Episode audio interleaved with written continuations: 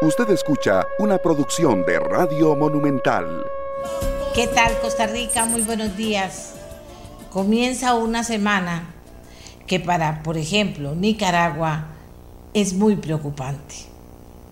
Fíjense que el, el presidente de España, que es socialista, que es socialista, le dijo a Daniel Ortega, juegue limpio, libere a los opositores, juegue limpio, libere a los opositores.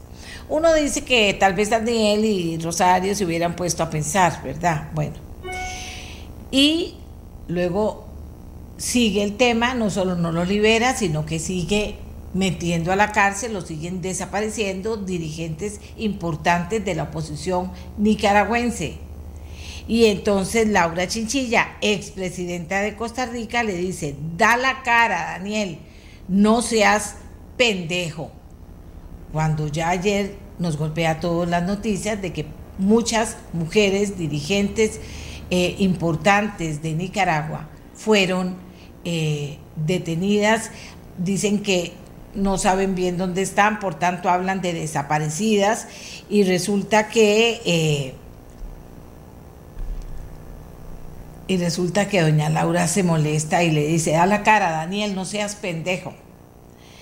Lo que es cierto es que lo que está pasando en Nicaragua no tiene nombre.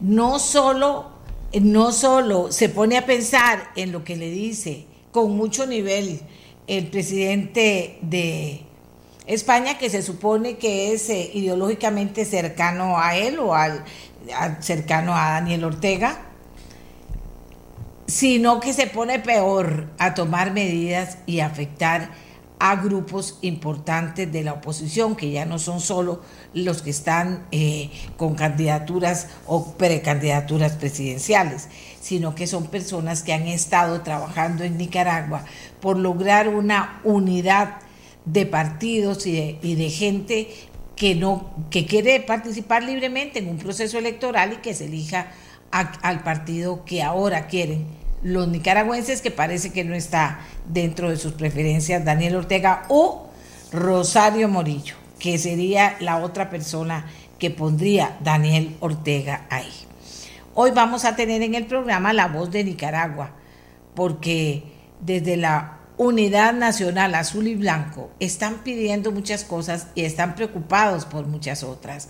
Porque fíjese usted que, por ejemplo, nada más para darle un ejemplo, eh, aquí lo tengo. Eh, para darle un ejemplo, amigas y amigos, resulta que, que nos encontramos con que Dora María Telles, ¿usted se acuerda? Le decía la comandante 2, fue la, la que junto con el comandante cero tomó el palacio cuando tenían 22 añitos Después fue ministra de Salud de Nicaragua.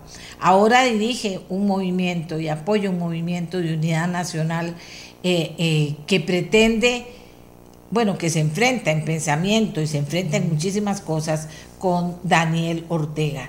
Dora María también fue la que estaba al frente del grupo que liberó a León, la primera ciudad liberada formalmente, eh, formalmente al triunfo de la revolución. Ella fue la comandante que comandó esas fuerzas y que lo tomó. O sea, es una mujer absolutamente respetada en Nicaragua. Bueno, la detiene.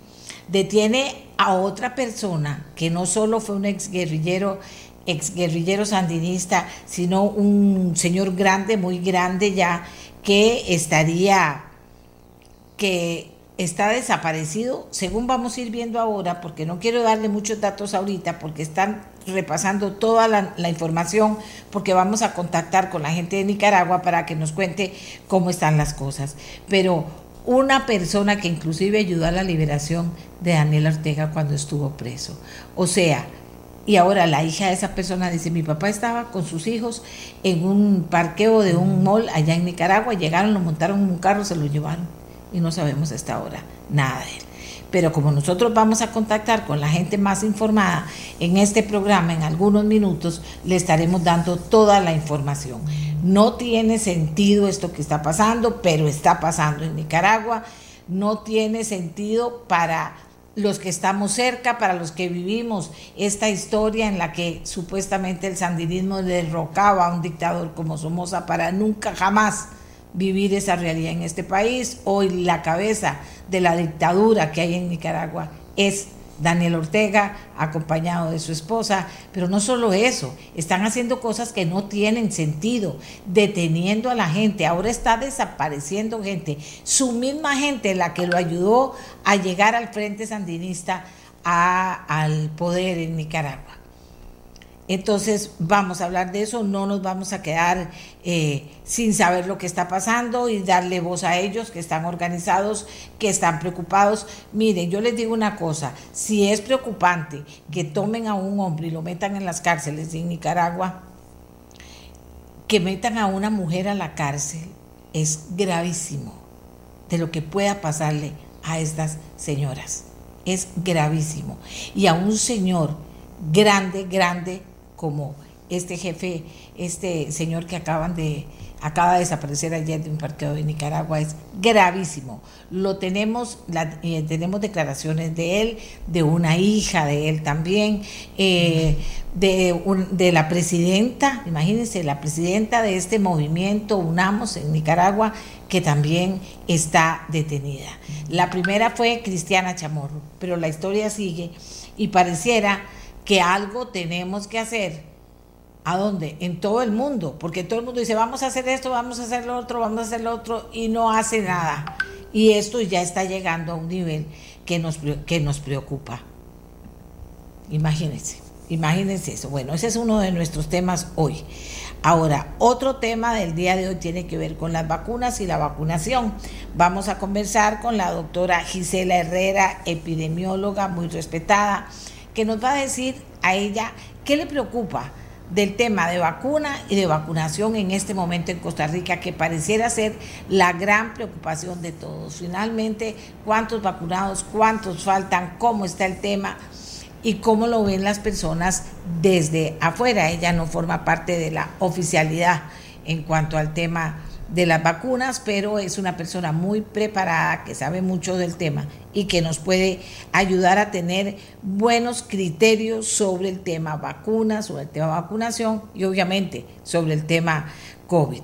También vamos a revisar con preocupación las realidades políticas en Latinoamérica a la luz de procesos electorales que ya se han llevado a cabo en el 2021 y otros que están en desarrollo qué es lo que está pasando, por qué está pasando, porque Costa Rica, si no entendemos esto, y si entonces tomamos la decisión peor de todas, que es que yo no voto, a mí ya no me interesa, miren las cosas para que veamos las cosas que nos podrían pasar.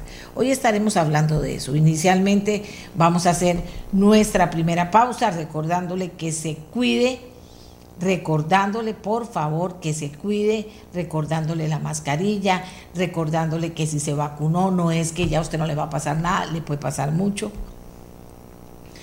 Eh, entonces, por favor, no comience en esa fiesta de que a mí no me va a pasar nada, porque esa es la peor actitud que podemos tener y entonces también darle elementos de juicio que usted necesita para analizar lo que está pasando en nuestro país, tema COVID, tema vacuna, tema vacunación. Y después vamos a entrar con el tema, sin duda alguna, Nicaragua. ¿De acuerdo? Hacemos nuestra primera pausa y ya regresamos. Tu voz rompe fronteras, esa es nuestra voz.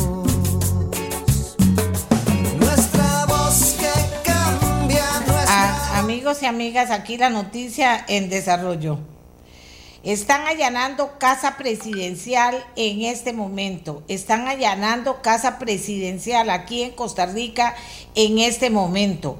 Eh, vamos a conectarnos unos minutos antes de hablar con la doctora, con Canal 6, que está dando la información en este momento también, para que estemos atentos al desarrollo de esta noticia, que es una noticia a ver, Miguel, ¿qué me dice? Vamos a ver. Que se cayó la señal, no entiendo por qué, es que solo poner canal 6. A ver.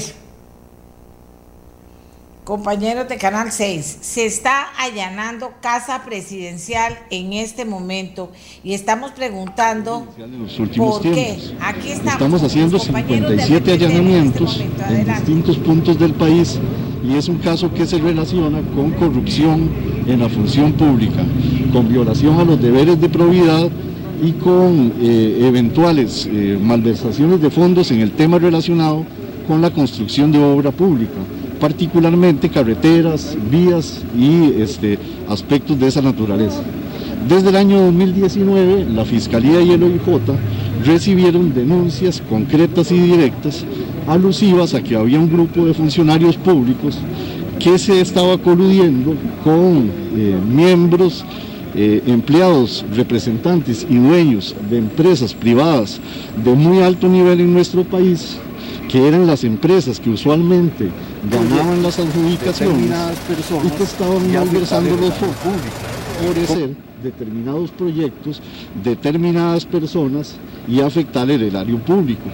Como consecuencia de esa circunstancia, entonces, entre la Fiscalía y el OIJ, desde hace años iniciamos una investigación muy acompasada, con mucha planificación y con mucho orden, que nos ha permitido a esta altura ya tener un avance muy significativo en el caso. Y nos ha permitido además identificar a 33 personas que van a ser detenidas hoy y que precisamente este, están vinculadas con esta temática. Nos referimos en particular a la recepción de sobornos, a la obtención de regalías, gratificaciones eh, eh, irregulares y evidentemente un comportamiento del sector privado dirigido a lograr situaciones de ventaja para sí, en el tema de pagos de fondos, en el tema de pago de presupuestos adelantados y en muchas otras circunstancias.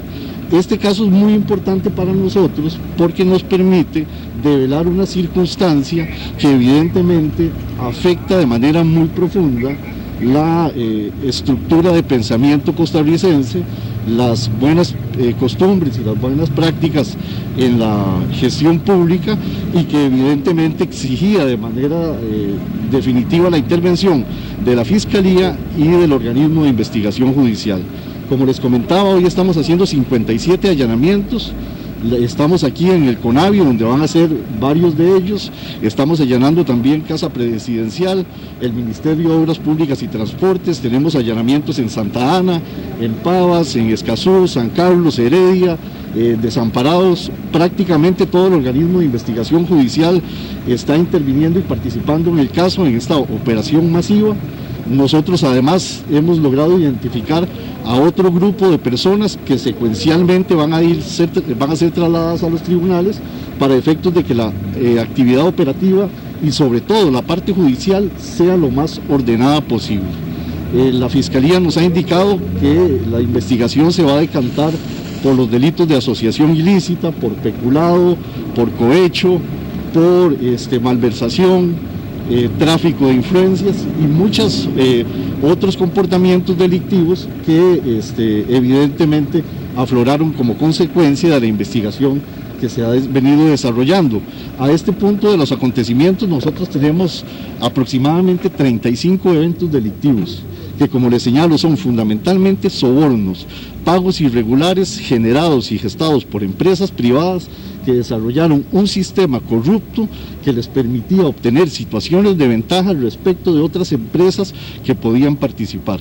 Eventualmente esto también tendrá que ver con la calidad de las obras que este, se han construido, con la premura en el pago y además con una malversación de fondos que a nosotros sí nos ha llamado mucho la atención en virtud de que como consecuencia de estas regalías o de, estas, eh, de estos favorecimientos se han trasladado fondos de eh, proyectos que ya tenían contenido presupuestario para obras que pretendían favorecer a estas empresas. Esto lo hemos detectado desde el 2018, 2019 y el primer trimestre del 2020 y hemos detectado que hay una laguna o un hueco de naturaleza presupuestaria generado por esos traslados irregulares que ronda los 78 mil millones de colones. Eso no significa que ese dinero se lo hayan sustraído, sino que lo han malversado, lo han utilizado para fines diferentes, sin autorización, y evidentemente eso ha generado situaciones de favor este, eh, compromisos y obligaciones que se materializan en la entrega de sobornos, que son sobornos en dinero en efectivo, en vehículos, terrenos, eh, puestos de trabajo y todo lo que ustedes se puedan imaginar dentro de una maraña de corrupción pública realmente muy alambicada, pero que gracias al trabajo que ha hecho en este momento Fiscalía y que han hecho el, OIJ, pues la hemos logrado eh, clarificar presentársela a los órganos jurisdiccionales y hoy estamos en la fase final de esta operación.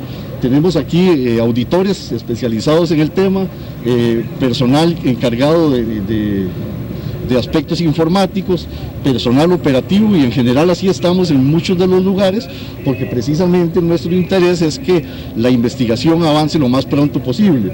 Este caso tiene una particularidad que no han tenido las otras investigaciones de... Eh, que hemos hecho en temas de corrupción, es que este lo hemos investigado desde antes y eso nos ha permitido ir absorbiendo conocimiento y generando prueba previa.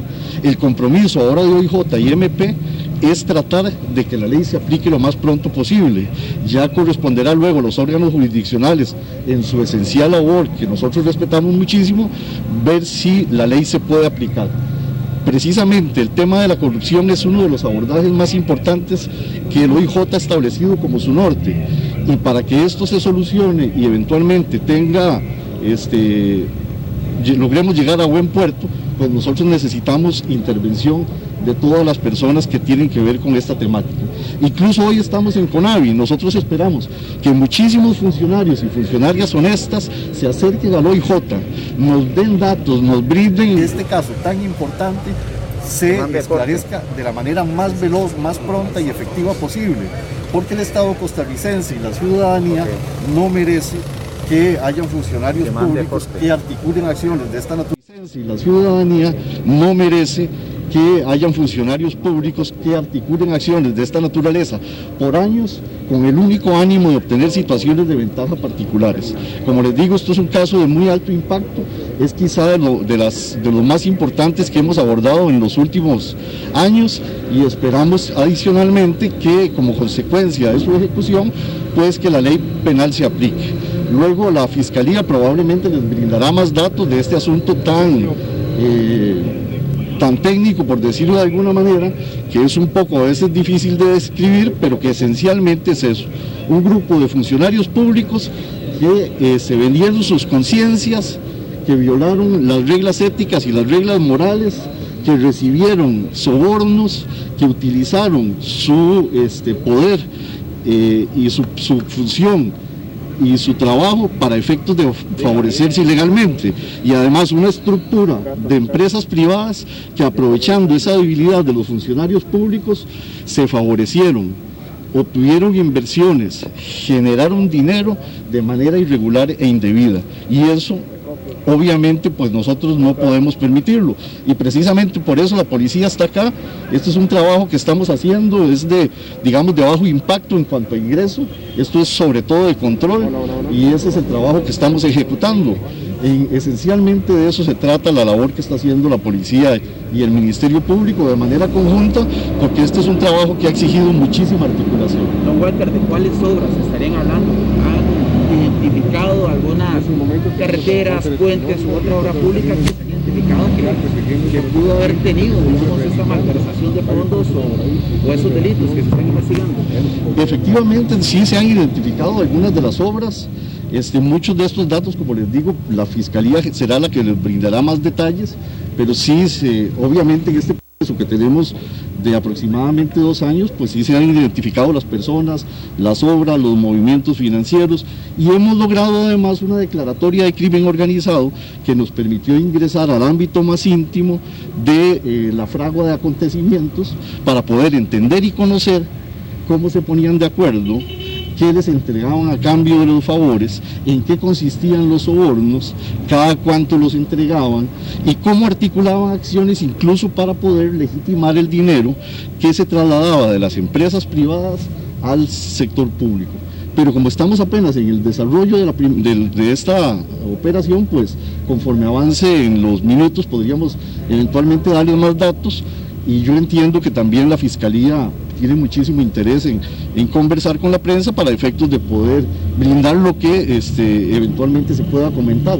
Por ahora lo que estamos haciendo es simplemente control, ¿verdad? Como les digo, ya es un caso que tiene mucho proceso, que tiene mucho desarrollo y que este, está culminando hoy por lo menos en esta fase. Walter, aquí hay una gran pregunta. ¿Cuál es el, nivel de funcionarios que se alcanzan a raíz de estos sobornos? Es lo que muchos queremos saber. ¿Hay jerarcas de qué tipo, de qué nivel, hasta qué esferas llegaron? Cuéntenos. Efectivamente, si hay jerarcas de CONAVI, este, hay mandos medios, hay eh, personas involucradas con temas jurídicos, encargados eh, del área financiera, asesores en materia de infraestructura de casa presidencial, en general todas las personas que tenían que ver con temas presupuestarios. En el fondo esto es un asunto económico, esto es un asunto... Ok, entonces tenemos listo el cambio, señores. Noticia en desarrollo, noticia muy importante, noticias Repretel informando el en vivo a todo el país. Nosotros hemos, nos hemos colgado un poquito de esta información para que usted pueda saber lo que está pasando en este momento en nuestro país. Muy serio, muy serio, muy serio. Pero durante, al final del programa trataremos de hacer un, como un cierre de esto. Parece que el tema sigue y sigue por varias horas en el día de hoy, pero creo que el director del organismo de investigación judicial en esta entrevista que hemos estado escuchando, gracias a la señal de Repretel y en horario de noticias Repretel, eh, ha sido muy claro con, con este tema. Hagamos la pausa y venimos con la doctora, atrasados con la entrevista, pero señores y señoras, eso está pasando en Costa Rica.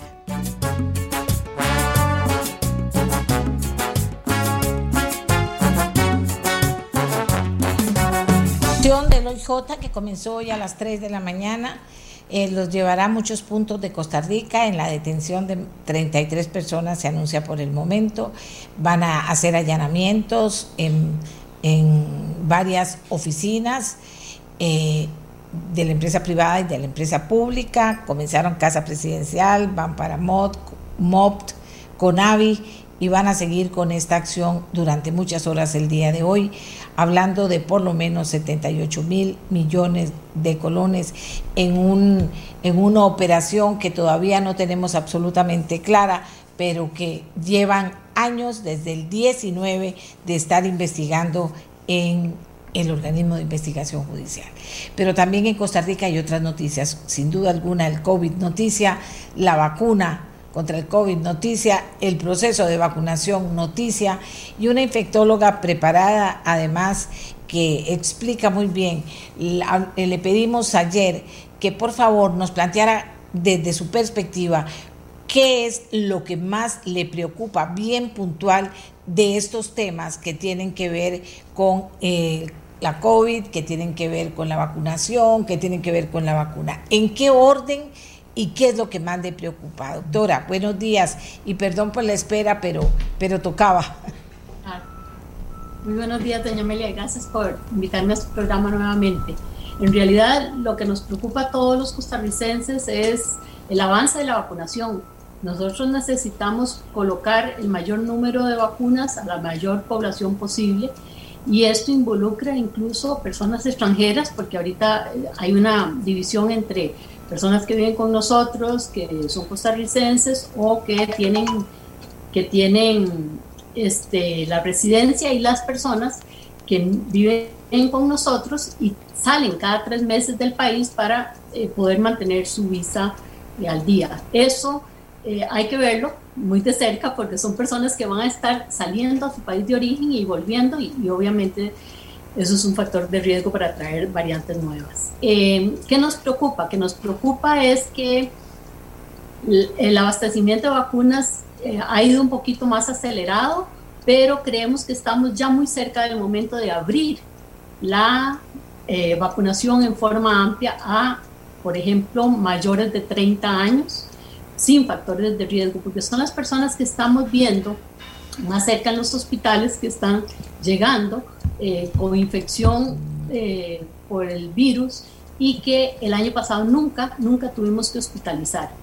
Personas de 32 años, mujeres, hombres de 35 años y las personas que están muriendo ahora son personas de 45 a 55 años. Entonces, tenemos que ampliar un poco más el, rango de vacunación, abrirlo muy prontamente para poder disminuir la circulación del virus. Ya nosotros fuimos muy efectivos en tratar a las personas mayores, que son las que tenían la mayor letalidad por esta enfermedad. Ahora necesitamos disminuir la circulación del virus. ¿Para qué? Para que no hayan estas variantes tan peligrosas que están circulando en otros países, para que a nosotros esta vacuna siga siendo eh, la vacuna efectiva que va a controlar la epidemia nuestra y eso tiene que hacerse un poco más rápido, más acelerado y sobre todo vacunando a las personas que están en este momento transmitiendo el virus, ya no las que están muriendo más frecuentemente, sino las que transmiten más intensamente el virus en nuestro país. Vamos a ver, doctora, sobre el tema vacuna en particular se ha hablado mucho bueno, el movimiento que se ha hecho para procurar que nos lleguen más vacunas, parece que ya Estados Unidos dijo vamos a dar el millón y medio de vacunas que se pidió inicialmente y que eso podría estar prontamente en el país. El Colegio de Médicos está haciendo por su parte, no sé si ya comenzó a hacerla, pero pretende hacer una gestión para que los tomen en cuenta con a Costa Rica, con más vacunas, que serían de esas que están, eh, eh, eh, como le dijera, que podrían perderse, que podrían perderse en Estados Unidos. Eh, en Estados Unidos también está el tema y en otros países de cómo hacemos para que las personas que no quieren vacunarse se vayan a vacunar. Eh, ¿cómo, cómo, ¿Cómo poder hablar de esto con elementos de juicio claros para que los costarricenses entendamos mejor eh, y analicemos mejor lo que está pasando y no terminemos diciendo es que tenemos que estar ya todos vacunados y tenemos que ir a vacunarnos, bueno, si no tenemos las vacunas, o sea, ¿cómo está el tema? Sí, en realidad nosotros hemos ido vacunando conforme llegan eh, los suministros, obviamente. Nosotros no podemos poner una vacuna que no está en el país, eso es muy claro. Y se priorizó y eso es un eso es una eh, acción que tomó la Comisión de Vacunas en una forma muy, muy acertada. Es decir, vacunar a las personas que tenían un mayor riesgo. ¿Mayor riesgo de qué? De llegar al hospital o morir. Entonces, esa, esa población prácticamente está cubierta. Estamos avanzando ahora, personas ya no en ese rango de edad de la tercera edad, sino personas más jóvenes, pero con grupos de riesgo. Entonces, ahí vamos. Pero la circulación del virus se está dando en una población muy joven y estas personas también deben ser vacunadas para impedir la circulación del virus y que no se generen variantes peligrosas. Y eso requiere, obviamente, más vacunas, pero también ampliar los grupos de, eh, de, abordaje. Entonces, eh, nosotros tenemos una gran ventaja eh, cuando lo comparamos, por ejemplo, con otros países y especialmente Estados Unidos, donde hay un fuerte movimiento antivacunas. Costa Rica ha sido tradicionalmente una, un país en que acepta las vacunas desde la primera infancia. No hay madre que se niegue a vacunar a sus hijos. Es más, ahora nosotros lo vemos con el COVID, las personas están deseosas de tener esa vacuna puesta en su brazo. Y entonces esto debemos aprovecharlo porque esa es la manera como nosotros vamos a lograr que eh, controlar la transmisión de este virus. Eh, vamos a ver. Aquí todo el mundo está asustado con el allanamiento, no es la primera vez, ya se dio el allanamiento con la UPAD. El tema es que lo de la UPAD no ha parado en nada. Ojalá que esto tan serio que se está denunciando de supuestos sobornos pare en algo. Doctora, eh, de verdad, y que, los, y que las personas responsables se pruebe su culpabilidad finalmente, prontamente y reciban su merecido, eh, de acuerdo a las leyes de nuestro país. También me están, eh, doctora, hablando un poquito del el tema que es importante.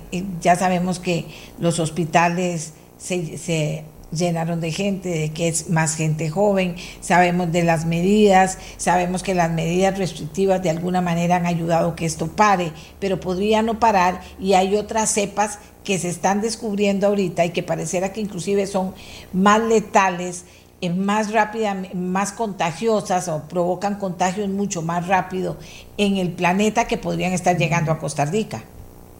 Sí, sí, y, haciendo una alusión a la, a la, situación que estamos viviendo esta madrugada, esta mañana en Costa Rica, en relación a lo que puede pasar y lo que ha pasado en relación a vacunas a otros países, yo no, no me canso de admirar el, hecho de que, sus, que sucedió en Costa Rica, que en octubre eh, un grupo, el Comité de Vacunas, decidiera eh, hacer alianzas directas con las compañías farmacéuticas que probaran eh, mayor eficacia, es decir, siempre hemos hablado que la, la, mejor vacuna es la que yo tengo puesta en mi brazo, ¿verdad?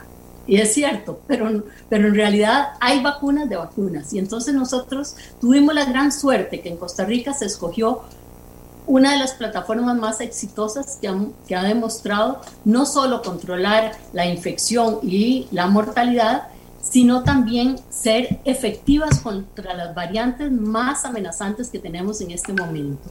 La vacuna Pfizer tiene esa, esa característica y nosotros también como país pudimos haber sufrido lo que sufrió, por ejemplo, un país suramericano, que en este convenio con la compañía salieron los vivillos siempre que se aprovechan de la situación y querían una parte de ese convenio para, para bien personal. Y eso pudo haber pasado en Costa Rica y afortunadamente no, ¿verdad? Nosotros eh, respetamos los acuerdos de las compañías con los países y eh, esto ha sido una cosa bastante transparente, afortunadamente, y eso nos ha hecho tener no solo la mejor vacuna que está disponible en este momento, sino de una manera muy, muy transparente y eso como país nosotros estamos, tenemos que estar muy agradecidos que, que así se han comportado las autoridades y que han logrado eh, tener eh, una, un, un, éxito hasta este momento de poder recibir una buena vacuna y además distribuirla de una forma también equitativa. El mensaje para la gente que en Costa Rica dice no me quiero vacunar, que es que es pequeña pero no despreciable. Sí, no es despreciable. Por ejemplo, hace dos días a mí me pidieron en un colegio hacer una reunión como la de ahora por Zoom este, para hablar con un grupo de profesoras. A estas profesoras se les estaba ofreciendo la vacuna porque ya este grupo está integrado en, el grupo que se está vacunando actualmente y había, son muchachas jóvenes, sanas, y había mucha duda en relación a la vacuna. Eh, yo creo que hay que tomarse un tiempo y dedicarlo a estas personas y aclarar los puntos porque muchas veces es simple y sencillamente por desconocimiento. Hay otras que son por problema ideológico y ahí usted mejor ni pierda tiempo, ¿verdad? Cuando hay algo detrás de eso que, que va más allá de, de, una falta de información, con estas personas no se puede perder el tiempo, pero la mayoría de las personas que tienen dudas hay que aclararlas, hay que tomarse su tiempo, hay que dedicarles este, un espacio para que hagan sus preguntas que son muy válidas muchas personas tienen temor por las cosas que han sucedido en el mundo y, y esto realmente eh, necesita una respuesta. ¿Y cree usted que las logró convencer? Bueno, de todas, solo una no se vacunó. Es una persona extranjera que dijo que qué raro que en Costa Rica regalaran las vacunas, que ella no confiaba en eso, porque su país no lo, no lo están dando así libremente, imagínense pero el resto todas se vacunaron. Yo, yo me sentí muy contenta realmente. Es un grupo pequeño, pero ahí yo sentí que realmente el tiempo que yo les dediqué fue fructífero. Y lo seguiré haciendo cuantas veces me llamen a cualquier lugar. Vamos a ver.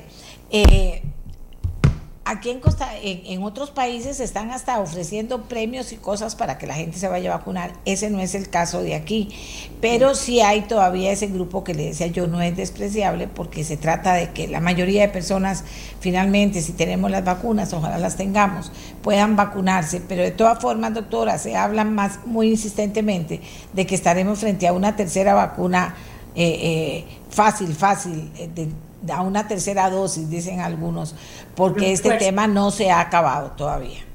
Sí, no, no se ha acabado, definitivamente tenemos que vacunar todavía mucha mayor proporción de nuestra población para poder eh, volver a tener una vida más eh, normal como la teníamos previamente. Es cierto que cuesta mucho eh, convencer a todas las personas, pero recuerde que no necesitamos el 100% de la población con que tengamos un 70-80% de la población vacunada, ya nosotros vamos a poder eh, emprender actividades que, antes, que en este momento no lo, no lo podemos hacer. Así que esas personas que, como le digo, ya no por desconocimiento, sino que por ideologías extrañas, eh, conspiracionistas, etcétera, eh, con esas personas no hay ni siquiera que perder tiempo. Hay que avanzar con las personas que realmente necesitan información para tomar una decisión este, con la información que ellos eh, requieren. Muchas gracias, muchas gracias a la doctora Gisela Herrera, ella es infectóloga, vio con la seguridad que nos dicen las cosas eh, que uno tiene que reforzar en su conocimiento. Usted puede creer eh, muchísimas cosas, pero hay, hay teorías conspiracionistas que casi que no son de recibo, ¿verdad? Hay cada invento que dice uno Santa María. Yo toda mi vida he dicho que yo creeré en el mundo en que todas las vacunas sean gratis para todas las personas que en un planeta. Eso es lo que yo creo que el mundo habrá logrado llegar a un punto en que sí, la solidaridad va a ser una realidad. Pero eso es un tema totalmente ideológico mío, pero eso no va a significar que yo no vea qué es una vacuna, la importancia que tiene, sobre todo la que ha tenido en este momento, y ya me vacuné, ¿verdad? Podría haber dicho que no pero mientras que esto siga siendo el gran, gran, gran negocio, tengo miles de cosas que, que, me preocupan mucho y además eh, que ahora no solo con, el COVID, sino que con el cambio climático y todas las cosas que podrían surgir de organismos similares, eh, eh, podrían ponernos en situación muy difícil. Y entonces imagínense con esto de las vacunas a dónde vamos a llegar. Pero eso es otro tema eso no es para discusión. Me vacuné, apenas pude, y me llamaron de Levi's, entonces fui y me vacuné y me puse las dos dosis y Santas Pascuas. el tema es que usted crea que no y trate de convencer a la gente que no. Eso no es ético, eso no se debería hacer, por eso puse a la doctora y le agradezco mucho que nos haya ayudado. ¿A qué? A eso, a, decirle a ustedes, por favor, razonen. Si alguien aparece que no sé ni quién es y dice no se vacunen y comienzo a compartir, o sea, y compartir y compartir y compartir, soy una ignorante. Eso es pura ignorancia. Y cuando uno ve gente grande que se pasa compartiendo esas entico, yeguadas que se dice por parte de personas que no prueban nada, y que tratan de convencer a las personas que no se vacunen, por Dios, dice uno, pero ¿dónde está la educación que recibieron? Hay profesores que hacen eso. Eso no es de trámite. Ahora, si es una discusión ideológica del negocio, no negocio, cómo funciona y todo eso, son otros 100 pesos. Y ahí me puedo apuntar un día tomándome un café. Pero jamás decirle a la gente que no se vacune. O comenzar a chismear, viste esto y viste lo otro. Con tantas cosas maravillosas que hay, pone uno en eso. Ayer me mandaron un concierto tan hermoso que me puse a llorar digo, ve qué bonito, esto sí, esto sí es, se agradece que se lo compartan a uno. Y no chismes y tonterías que dice uno, ¿en qué estamos? ¿Estamos tratando de salvarnos o no? Ok, dice aquí eh, de última hora, la Fiscalía Anticorrupción confirma que se está allanando una oficina que está dentro de la Casa Presidencial que es usada por asesores presidenciales, no es ocupada por ministros o miembros de los supremos poderes, es usada por asesores presidenciales, dice la Fiscalía. Así que vamos a hacer una pausa. Vamos a conversar con la voz de Nicaragua y tenemos expertos que van a ayudarnos a hablar de lo que está pasando en Latinoamérica eh, a la luz de los procesos político-electorales que se están dando, o procesos electorales desde perspectivas políticas que se están dando eh, y, o que ya se dieron o que se darán en América Latina.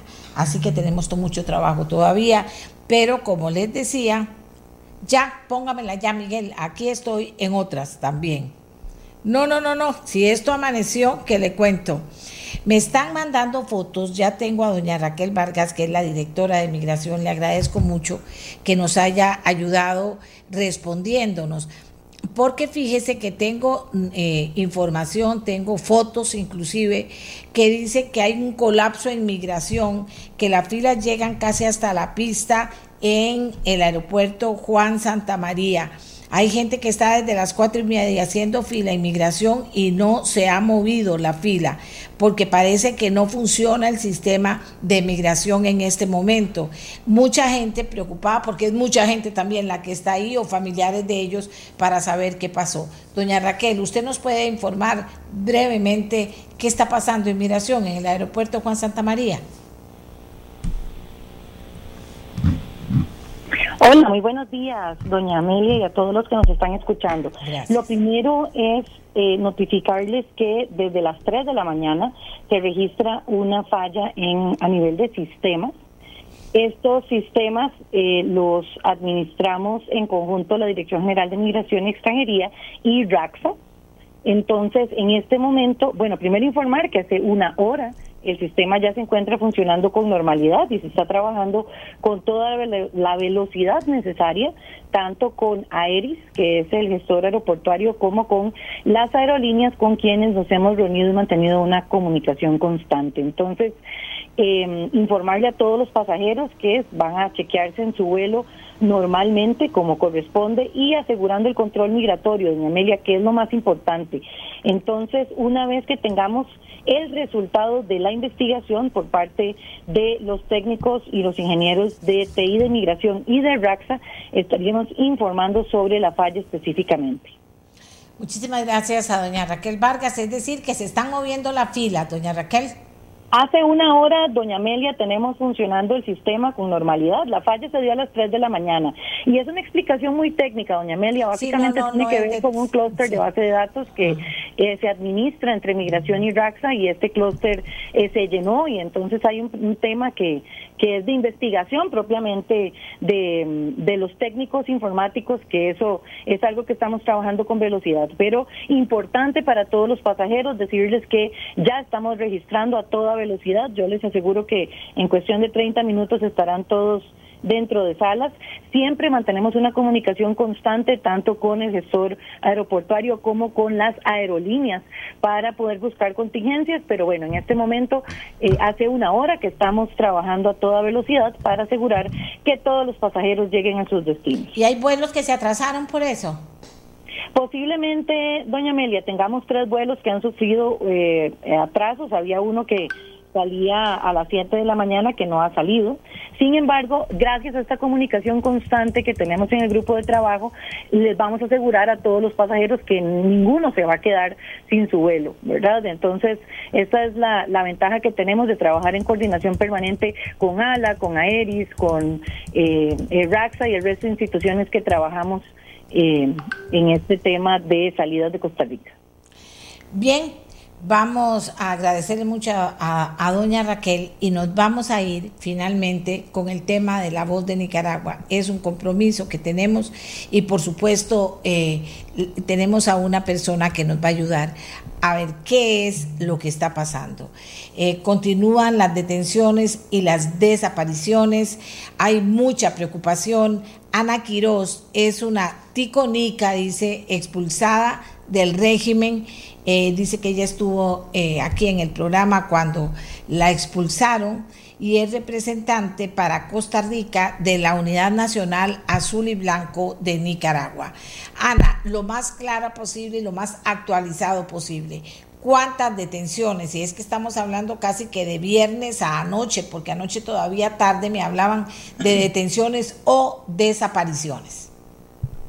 Buenos días, eh, Amelia. Buenos días, eh, audiencia, en, los últimos días, del 28 de mayo al día de hoy, ha habido 15 detenciones, eh, empezando con dos ex trabajadores de la Fundación Violeta Barrios de Chamorro, eh, dos trabajadores administrativos que al día de hoy no han podido tener comunicación ni con sus abogados ni con sus familiares. Es decir, se encuentran desaparecidos y no ha valido recurso de exhibición eh, personal posible. Después de eso, hemos tenido 13 detenciones de, personas, eh, todas dirigentes eh, políticas o eh, activistas de derechos humanos y de la organización ciudadana. Entre ellos cuatro precandidatos,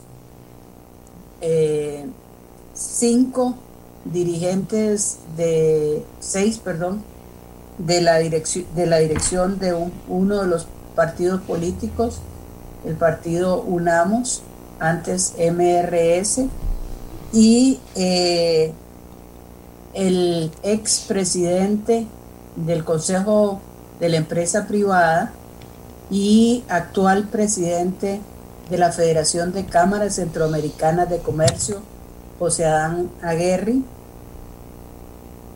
una dirigente del, de la Unidad Nacional Azul y Blanco, Violeta Granera, y un dirigente eh, y líder político, eh, José eh, Bernard Palé, que también fue ex canciller de la República. Adicionalmente se le ha, se ha citado a 51 personas, la mayoría de ellos periodistas, a fiscalía y algunos de ellos a consecuencia de esa citatoria, o más bien a consecuencia de, la, de las irregularidades, les han eh, cambiado de testigos a imputados o a, o a personas investigadas y les han congelado sus cuentas bancarias y les han eh, impuesto restricción migratoria incluyendo el día viernes a cinco a la junta directiva de un centro de estudios y de opinión de la empresa privada eh, que se llama FUNIDES, la Fundación Nicaragüense para el Desarrollo. Vieras, Ana, que a mí me preocupa, me preocupa muchísimo el tema de las mujeres, me preocupa especialmente porque si a los hombres los maltratan y, en temas políticos pueden ser capaces de hacerle horrores, pues a las mujeres cinco veces más, o sea, no hay ninguna comunicación con ellas, no sabemos eh, eh, qué está pasando, no se ha podido conversar con ellas, algunas hablan de que una ni siquiera se sabe dónde están, ¿es cierto?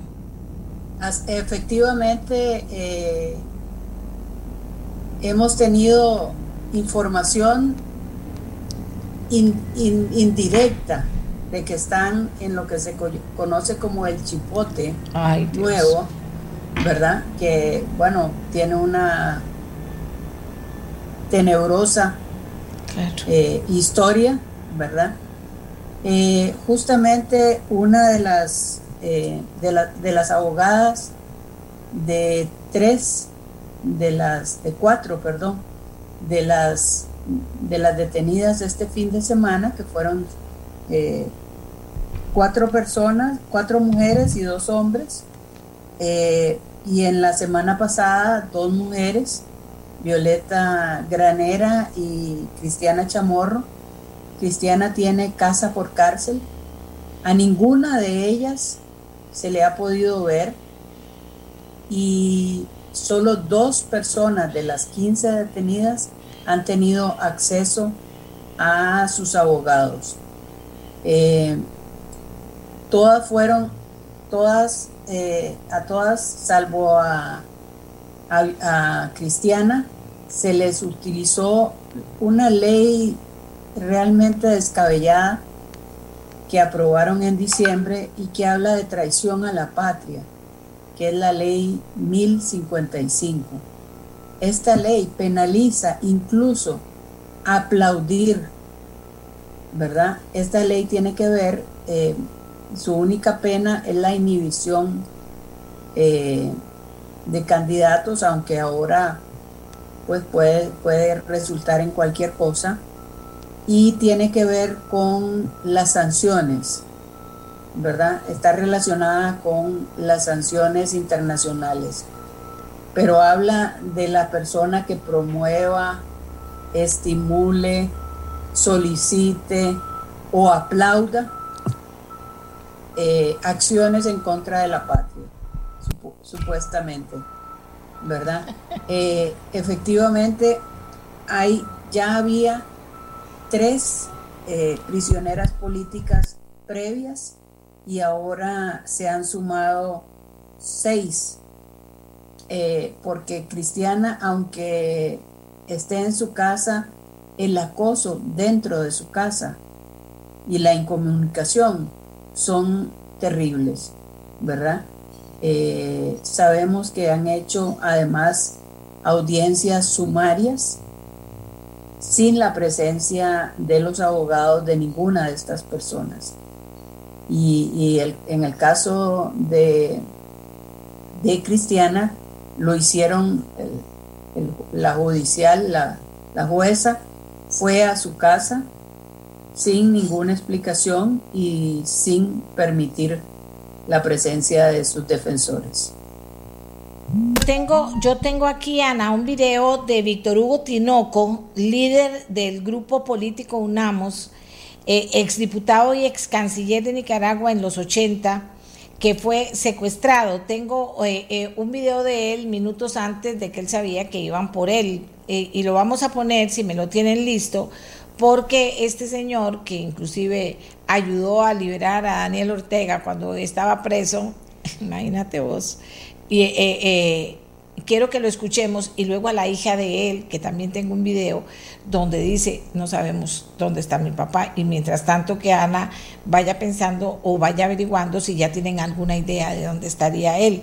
Pero vamos a escuchar, repito, a un video que grabó Víctor Hugo Tinoco, líder del grupo político UNAMOS, exdiputado y ex, canciller de Nicaragua en los años 80, valga decir, cuando ya eh, había triunfado la revolución antidictador Somoza en Nicaragua. Vean cómo pasan las historias y cómo pasan los tiempos. Escuchémoslo.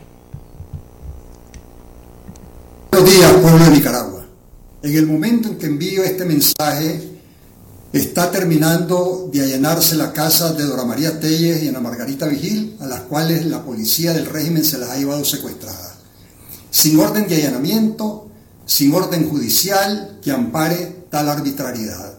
Igual que lo hicieron anoche al allanar la casa de Tamara Dávila, miembro de la directiva de UNAMOS y miembro de la Unidad Nacional Azul y Blanco y tal como están haciendo en estos momentos en la casa de Suyén Barahona, presidente de UNAMOS, y como de forma inminente lo harán en mi casa, ya que hay asedio fuerte, hay presencia policial en los alrededores, hay vigilancia de drones.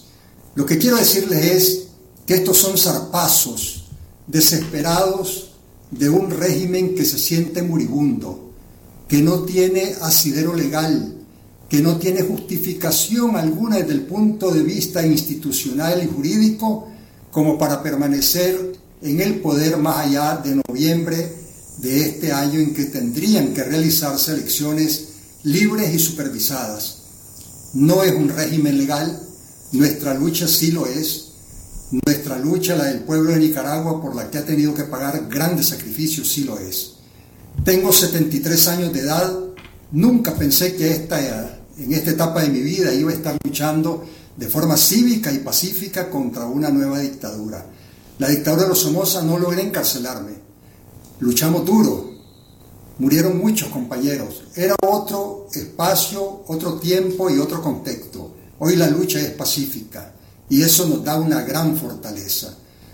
Hace 46 años Arriesgué la vida para sacar de la cárcel a Daniel Ortega y a otros compañeros presos políticos. Y en 1978 volví a arriesgarla junto con Dora María Telles y otros compañeros para liberar a aproximadamente 60 presos políticos, entre ellos Tomás Borges, Doris Tijerino, René Núñez y otros. Pero así es la vida, así son las vueltas de la vida y los que una vez acogieron principios eh, en favor de la justicia, en favor de la libertad, hoy los han traicionado, hoy son sus principales enemigos de esos principios. Así es que ánimo pueblo, ánimo. hay que mantener el ánimo en alto, que la historia está de nuestro lado, de que se van, se van. El fin de la dictadura está próximo. Eh, él era, eh, se los presentaba ya, él era el señor Tinoco y bueno, no hay mucho más que decir después de oírlo a él, pero sí quería que escucháramos a la hija de él, a la doctora Cristian Tinoco, eh, que nos dice lo siguiente, si está listo, escuchémosla.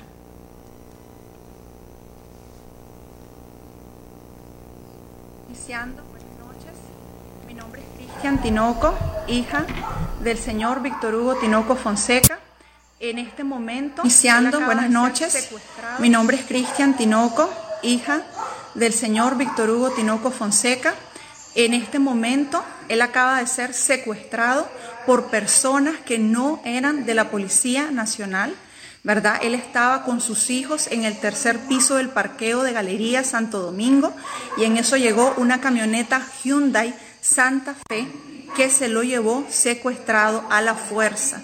Así que estamos denunciando lo que está haciendo el régimen de Daniel Ortega y de Rosario Murillo en contra de las personas que piensan diferente. Los nicaragüenses tenemos derecho a pensar diferente. Los nicaragüenses somos hijos de Dios. Creemos en Dios y creemos que Nicaragua va a ser libre. Mi papá fue secuestrado. Me duele en el alma así como me duelen todas las otras personas, los centenares de presos políticos que ya llevan años presos y los que han sido apresados en los últimos días. Nicaragua nos tenemos que unir, Nicaragua nos tenemos que unir, no tenemos miedo, no tenemos miedo, no le tenemos miedo al régimen de Daniel Ortega y de Rosario Murillo. Por favor, estamos pidiendo ayuda y estamos reportando que ya fue él secuestrado, no sabemos a dónde lo han llevado, no lo sabemos, pero pedimos, ¿verdad?, que este video se difunda y pedimos, ¿verdad?, este, las oraciones de todas las personas, por todos los presos políticos, porque esto es injusto. Vivimos en una dictadura, Nicaragua vive una dictadura. Pedimos auxilio a la comunidad internacional, esto no se puede seguir permitiendo un atropello. ¿Por qué paso estos videos y los agradezco mucho y le agradezco a Ana todo el soporte que me ha estado dando para que ustedes oigan y vean? No es lo mismo que le digan a uno, a que uno oigan lo que está pasando. Y dígame una cosa, eh, Ana, eh, todavía no se sabe qué pasó con, don Víctor. Bueno, eh, minutos después de esa denuncia, la policía sacó un comunicado donde, lo, donde dice que fue detenido, no dice en qué lugar está, como no dice, eh, ya, ya tienen un machote, y dice que está siendo investigado por indicios de traición a la patria, utilizando el mismo, eh, la misma ley que mencionaba hace un rato, la ley 1055. Eh, y así ha sido en el caso de todos. Esta mañana se presentaban porque en, Nicaragua hay una particularidad y es que el sistema penitenciario y la policía o la dirección de auxilio judicial y el chipote no proveen de alimentación a, los, a las personas presas. La familia tiene que acudir a entregar el agua y la alimentación de, estas personas. Eh, en los últimos días, para estas personas presas, no les han recibido la comida, eh, solo les han recibido eh, agua y por lo tanto estas personas estamos seguras que no están recibiendo ningún tipo de alimentación y la abogada de, de, cuatro de las, de las compañeras presas el día entre sábado y, ayer, eh, trató de interponer un recurso de exhibición personal y le dijeron que en el chipote, literalmente, las leyes no, no se cumplen. O sea, no, ahí no vale, no vale ley, ¿verdad? Entonces, eh, así están eh, la situación de estas últimas 15 personas, pero también ha estado la situación de más de 125 presos y presas políticas que tienen ya algunos de ellos años de estar recluidos sin proceso, sin eh, causa, muchos de ellos eh, legal y eh, sobre todo en, situaciones sumamente precarias y complicadas, sin atención médica, en hacinamiento, con torturas y, golpes y sometiéndoles a todo tipo de, maltrato dentro de, las cárceles. Eh, nosotros hemos venido denunciando esta situación y sin embargo pues eh, no había habido hasta el momento presos de, de, este nivel político y de representación porque muchos de ellos son representantes de, sectores muy importantes de la, de la población. Además hay una hay un líder de la también empresarial que anda eh, que tiene un, una orden de captura y está circulado pero que no pudieron agarrar verdad eh, así que pues la situación es sumamente complicada en Nicaragua. El día de mañana, Amelia, habrá eh, un consejo permanente de la OEA para ver el tema de Nicaragua. Eh, nosotros esperamos, la OEA le había dado un periodo de gracia, digámoslo así, al régimen de Ortega y Murillo para que hiciera las reformas electorales y tomara las medidas necesarias para que el proceso electoral del 7 de noviembre fuera un proceso limpio, eh, supervisado, con eh, amplia participación. Sin embargo, eh, y el plazo se venció el 31 de mayo hizo todo lo contrario, hizo eh, eh, seis leyes para cortar la participación y eh, cuatro de los candidatos, de los precandidatos han sido, están hoy en la cárcel. Y previamente le había quitado la personería jurídica a dos partidos políticos eh, opositores, por supuesto. Bueno, Ana, yo le agradezco mucho. Mañana, bueno, vamos a estar hoy en contacto, mañana también, eh, porque tiene que haber una presión, decía yo al inicio del programa, que bueno, que mientras que el presidente del gobierno eh, de España, español, que se supone que tiene la misma ideología que Ortega, se supone, dijo, ok, le decía, juegue limpio, libere a los opositores. Laura Chinchilla se unía aquí, decía, da la cara, Daniel, no seas pendejo. Y yo creo que esto refleja un poco casi que la impotencia de la gente de ver que él se ha blindado con todas estas artimañas legales y procesos y ahora hay soberanía orteguista, ahora hay patria orteguista, porque él le ha dado vuelta todo de una manera dolorosa, ¿verdad? Dicen aquí, pero Amelia, el, el, es un ente burocrático que nos cuesta muchísimo dinero y no ha servido para nada absolutamente. Yo estoy de acuerdo. Yo estoy de acuerdo, estoy de acuerdo.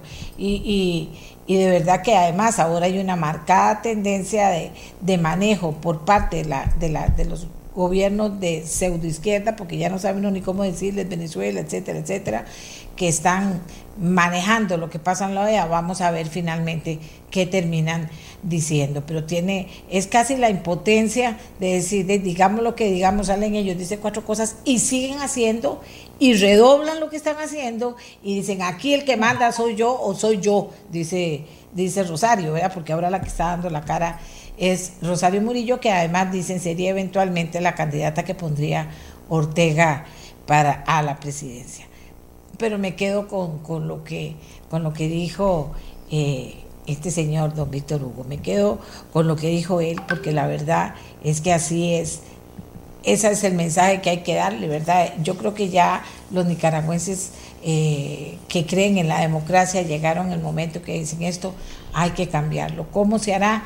Como los que en un momento veíamos cómo con las armas se lograba sacar a un tirano, y aquí en Costa Rica, cuando veíamos que el sandinismo quería sacar a Somoza y lo sacó por las armas, pues nosotros decíamos había que sacarlo. Ahora creemos en esta generación mía y creo que en los jóvenes también, que el tema no son las armas, que el tema debería ser otro y en otro nivel. Y por eso es que, por ejemplo, existe un AMOS en Nicaragua que se ven contra la pared, pero hay que pensar que existen los otros. Y estos suelos que están ahí y ya han ido blindándose con leyes ya yo les cuento el cuento.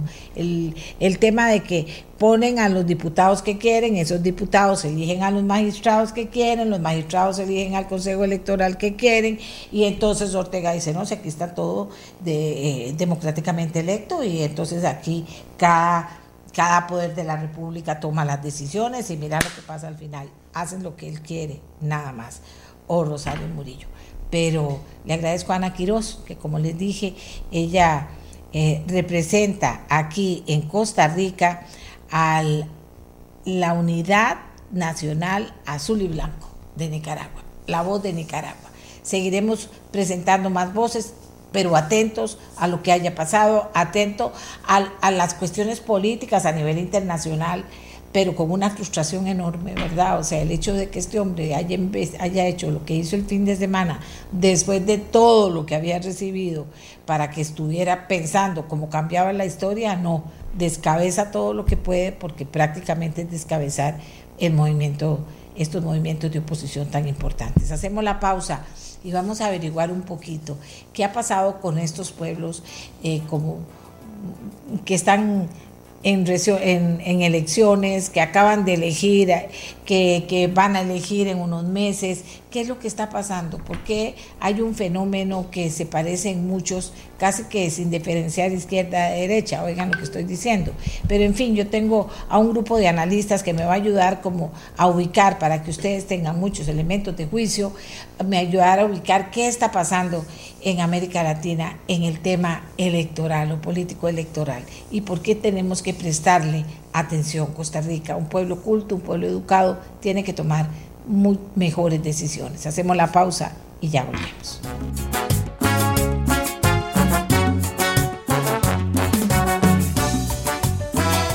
Realidades políticas en Latinoamérica. A la luz de procesos electorales que ya sucedieron en el 2021, que están sucediendo muy recientemente que van a suceder en los próximos meses, que ¿Cómo la ven quienes estudian las relaciones internacionales, quienes estudian eh, el tema político, eh, quienes estudian lo que está pasando en los países en una época que es transicional, están cambiando muchas cosas, pero ¿para dónde y cómo? ¿Y por qué hay tantas similitudes en la manera que están cambiando? Eh, doña Gilda Chengapuy, mi, profesora de, historia en en la Universidad de Costa Rica insistía mucho en, las, en, que la historia era procesos cíclicos, ¿verdad? Pero eso no, pero ahorita acabamos de hablar de Nicaragua, pero lo que está pasando también en otros países, a la luz de quienes estudian estos hechos, eh, qué se pueden significar y por qué yo estoy empeñada en que Costa Rica entienda estos procesos para que Costa Rica cuando tenga que hacer su elección y tenga que utilizar su dedito con el poder que da la democracia, lo haga de una forma muy informada, muy responsable y lo haga, utilice esa herramienta de la mejor manera posible. Entonces, por eso es que los invité. Tengo a Ilka Treminio, directora de Flaxo Costa Rica, de la Facultad Latinoamericana de Ciencias Sociales y profesora investigadora de Ciencias Políticas de la Universidad de Costa Rica. Carlos Murillo, director del Observatorio de Desarrollo de la Universidad de Costa Rica, analista internacional eh, y también profesor en la UNA y en la UCR. Y Alejandro Barahona, que nos acompaña a menudo, es politólogo internacionalista, profesor en la Universidad Nacional. Estaba invitada también Fanny Ramírez, eh, experta en comunicación política, amaneció enfermita, enfermita y no pudo acompañarnos esta mañana. Empecemos con Ilka Tremiño. ¿Qué le sugiere a usted cuando, cuando yo le planteo esta posibilidad? Eh, cuando yo le planteo esta posibilidad de, de revisar estos procesos, Silka. Buenos días. Buenos días, y, a Miriam, buenos días a los compañeros que nos acompañan este, y, a la, y por supuesto a la, a la audiencia de este programa que todas las mañanas nos informa tanto. Bueno, yo en realidad pienso que estamos en una coyuntura este, muy movida, ¿verdad? Muy crispada en América Latina. Eh, por supuesto que lo que ha estado sucediendo en Centroamérica debe ser de nuestra máxima atención y prioridad sobre todo pensando que eh, es mucha la información que nos llega de otras partes del mundo y que además el mundo está muy pendiente de lo que sucede en los grandes países de América Latina, pero siempre pone escasa atención en lo que sucede en Centroamérica. Entonces, en momentos como estos es muy necesario que la región vuelque sus ojos a lo que está sucediendo internamente y que, y que concentremos en ese espacio nuestras eh, posibilidades de análisis. Sin embargo, bueno, eh, estamos en un momento en el que lo que está sucediendo en el conteo de elecciones en Perú, eh, la protesta social en Colombia, también nos atañe de manera muy profunda. Vamos a ver, eh, bueno, voy a preguntarle a todos primero y después nos detenemos, como, como bien dice Ilka, en Centroamérica, porque está pasando de todo y de todos colores. vamos con don Carlos Murillo. Adelante, don Carlos, buenos días. Buenos días, Amelia. Buenos días, Ilka, Ana Quiroz, Alejandro y a toda la radioaudiencia. Eh, sin duda, eh, este año, más allá de la pandemia, hemos estado mucho tiempo pendientes solo de la pandemia. Eh, hay cambios significativos en el mundo. la presidencia de Biden ha marcado un regreso de los Estados Unidos, pero ahora se está preguntando cuánto durará ese regreso antes de un retorno al estilo de Trump. Un poco lo mostró la cumbre del G7 y la de la OTAN en el fin de semana. Además, eh, hay un deterioro y, ya Ilka eh, aludía a esa, a esa, problemática de la democracia alrededor del mundo. Vemos más autoritarismo por todo lado, incluso ya se ha acuñado un concepto de autoritarismo electoral decir, ya los dictadores prefieren construir procesos electorales pretendiendo que los legitime y no golpes de Estado como ocurría en el siglo pasado. Entonces es una coyuntura muy particular eh, que va a reconfigurar el sistema internacional y las relaciones a lo interno de los estados sin duda. Alejandro, pueden interrumpirse también, ¿verdad? No, no, eh, eh, cualquiera que quiera aportar algo que esté diciendo puntualmente el compañero de mesa. Eh, Alejandro Barahona, buenos días. Muy buenos días, doña Amelia. Por supuesto, también un saludo a la distancia a, los colegas Ilka y Carlos y a la estimable audiencia.